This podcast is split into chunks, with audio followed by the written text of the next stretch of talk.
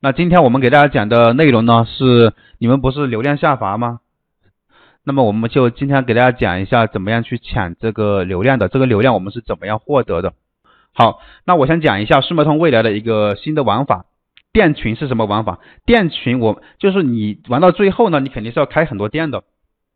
因为你一个店，昨天好像昨天我们也说了啊，昨天我们也说了，呃，你开到最后一般呢做速卖通，不管你是做速卖通还是做什么平台，你开到最后一般都是玩的，你要你要开很多的店才能占领更多的一个市场。你开一个店那肯定是有局限性的啊，什么时候有你的十分之一，那就那么多就行了。都，我也是从零开始的，慢慢的做上去的。这个你大家都可以的，我相信啊。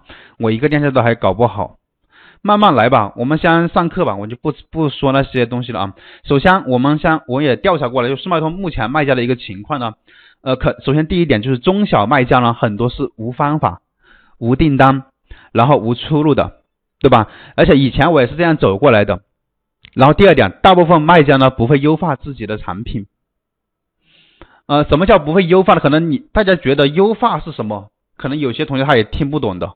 优化，其实优化我简单来说就是你不把不好的不好的地方改进改改正，这叫优化。哪里有不好的，比如说你可以通过数据去判断哪里不好的，我就去优化去去修改去改哪里，对吧？这叫优化。然后第三讲部分类目呢，肯定是竞争很大的。昨天我们也探讨了，跟大家下课之后我们也跟大家探讨了一个问题，大家是愿意选择市场小的。去做还是市场大的去做呢？对吧？大家也给出了自己的答案。所以部分类目虽然在速卖通这里呢有很多类目是竞争很大，但依然有很多类目也是处于蓝海的，看你自己的选择。但是我更多的给大家建议的就是你要选择那种市场大的、天花板足够高、市场容积足够大的，你才能在这里呢收获更多。你是新手的时候呢，你可以做一些蓝海的那种市场小的练练手，但最终你一定要选择市场大的。这是昨天我们所谈跟大家分享的，对吧？昨天我们讲完课下课之后，因为我说了，选择决定结果。你选择一个市场小的，你付出再多的努力，再辛苦，再再苦再累，你都拿不到更大的一个结果。好，第四点，直通车目前成本不是很高，未来肯定会很高，因为我们之前也调查过。对吧？大家开直通车的广告费用平均的，我是按按平均的来算，平均点击的费用一般都是五毛钱左右，五毛的、六毛钱、七毛钱，也有也有这个四毛钱的，一般都是几毛钱。现在目前速卖通的一个成本，但是以后肯定是越来越高的，因为今年速卖通推出了 A 一墨这个这个，那么他入驻的是什么人？基本上就是质量比较高的卖家，像这一批人进来之后，以后呢？他们是相当于人民币玩家吧，其实有有比较比较多的一个资源的，以后的直通车费用、广告费用肯定是越来越高，但现在成本真的太低了，才几毛钱一个点击！所以为什么说我建议我之前在双十一之前，我不是讲了公开课嘛？我很久好久没出来讲公开课了，之前给大家分享的是什么？我说你们双十一一定要开一下直通车会比较好，因为广告成本这么低，为什么不去开车呢？为什么不去？拿这个流量呢？你不你看一下淘宝、天猫它的直通车的广告成本，平均的点击单价那是已经好贵了，好贵的。但是速卖通你们自己知道，我我就不说了。你们如果说有兴趣，你可以打出来，对吧？你你的你的平均点击价格是多少？你可以给其他同学看一下。但天猫那边、淘宝那边，它的广告费用它不是几毛钱的，懂了没有？有些类目呢，你点击一下就要就要五六块钱、十多块钱的都有，懂了没有？所以我是建议大家呢，是还这么便宜的流量成本的情况下，是可以开一开车的，对，可以开一下车的。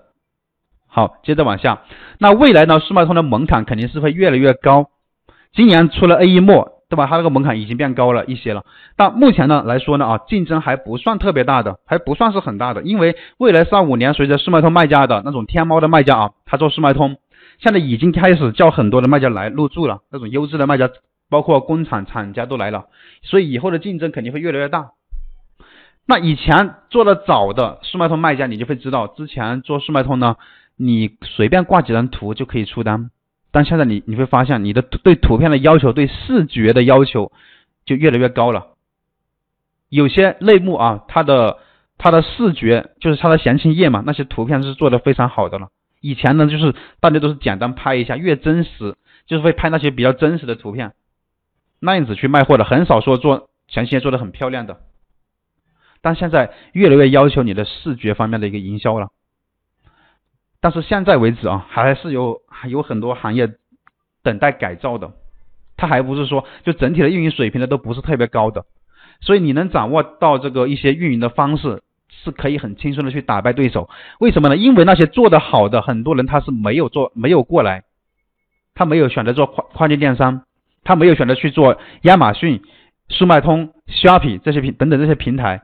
为什么他觉得好像做快，他他们的印象当中好像觉得做跨境电商是不是需要英语？我不会，那他就他就挡住他了，或者说他发货是怎么发的，他也搞不懂。其实都很简单，但是在他们的心里面，他就觉得就这么一点东西啊，就没有过来开店，没有做跨境电商。但是呢，这几年当中呢，也依然有很多人选择做跨境电商，因为什么？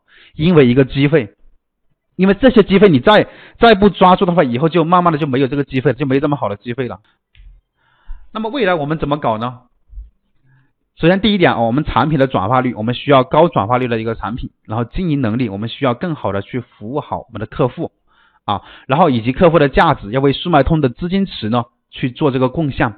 好，然后商业化，直通车广告成本以后肯定会越来越贵。刚前面我也说了，以以前我一直觉得运费不懂设置。啊，同同学们在问问题啊，运费的话，我们不是我抖音上面我不是发了视频吗？怎么设置这个运费的？包括我们自己也有录像，你到时候有兴趣可以，到时候可以发你一套那个录像可以看的。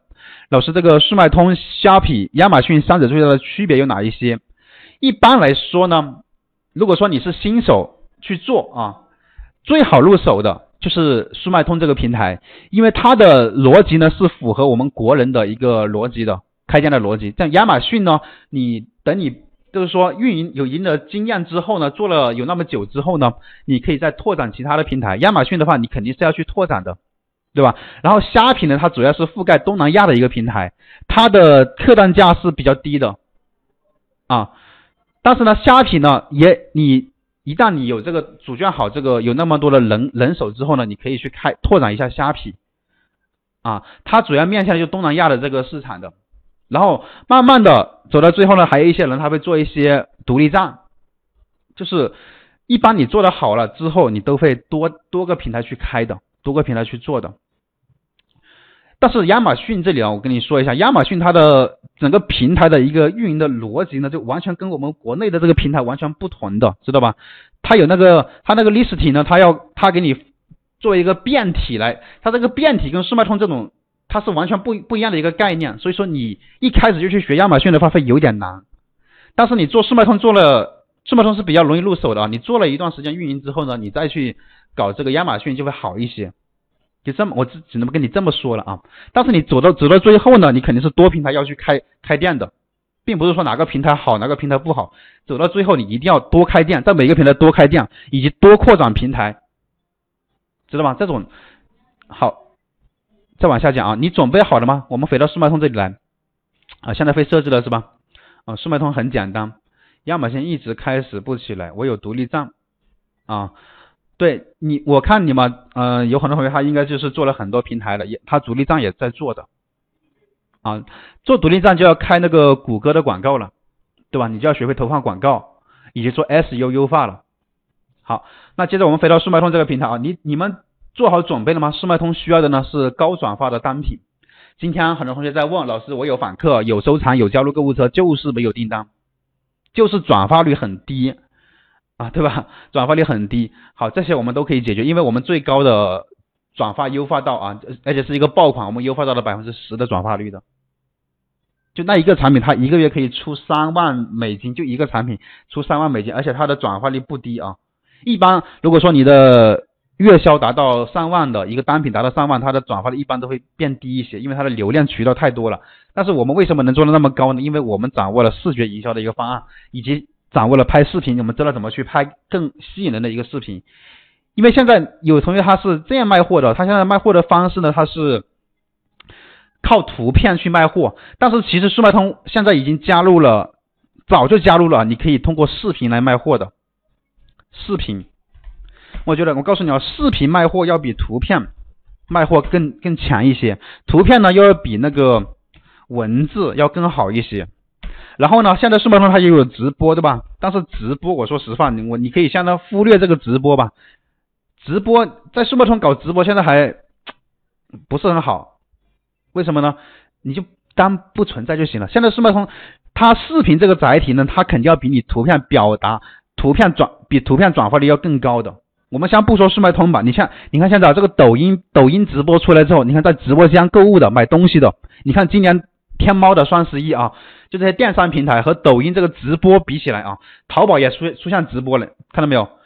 在直播间的转化率要比你在电商平台转化率要更高，因为直播它本来就可以跟观众互动。现在今天我们在讲课也是在直播，对吧？大家在直播当中听课呢，就会学的更那个一点。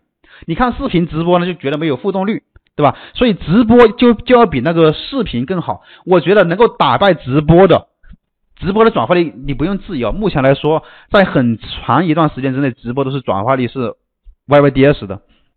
那什么时候才能推翻直播，变成比直播更牛的转化方式呢？我觉得就是那个元宇宙来来了啊！你可以身临其境的啊，身临其境的去感受，就是带上那个设备之后可以。有触觉，甚至有嗅觉都都可以做出来，那个时候才能是身临其境的去打败这个直播在互联网上啊。但是目前互联网的技术呢，目前的技术水平还停留在直播这个阶段。但是速卖通现在不适合搞直播。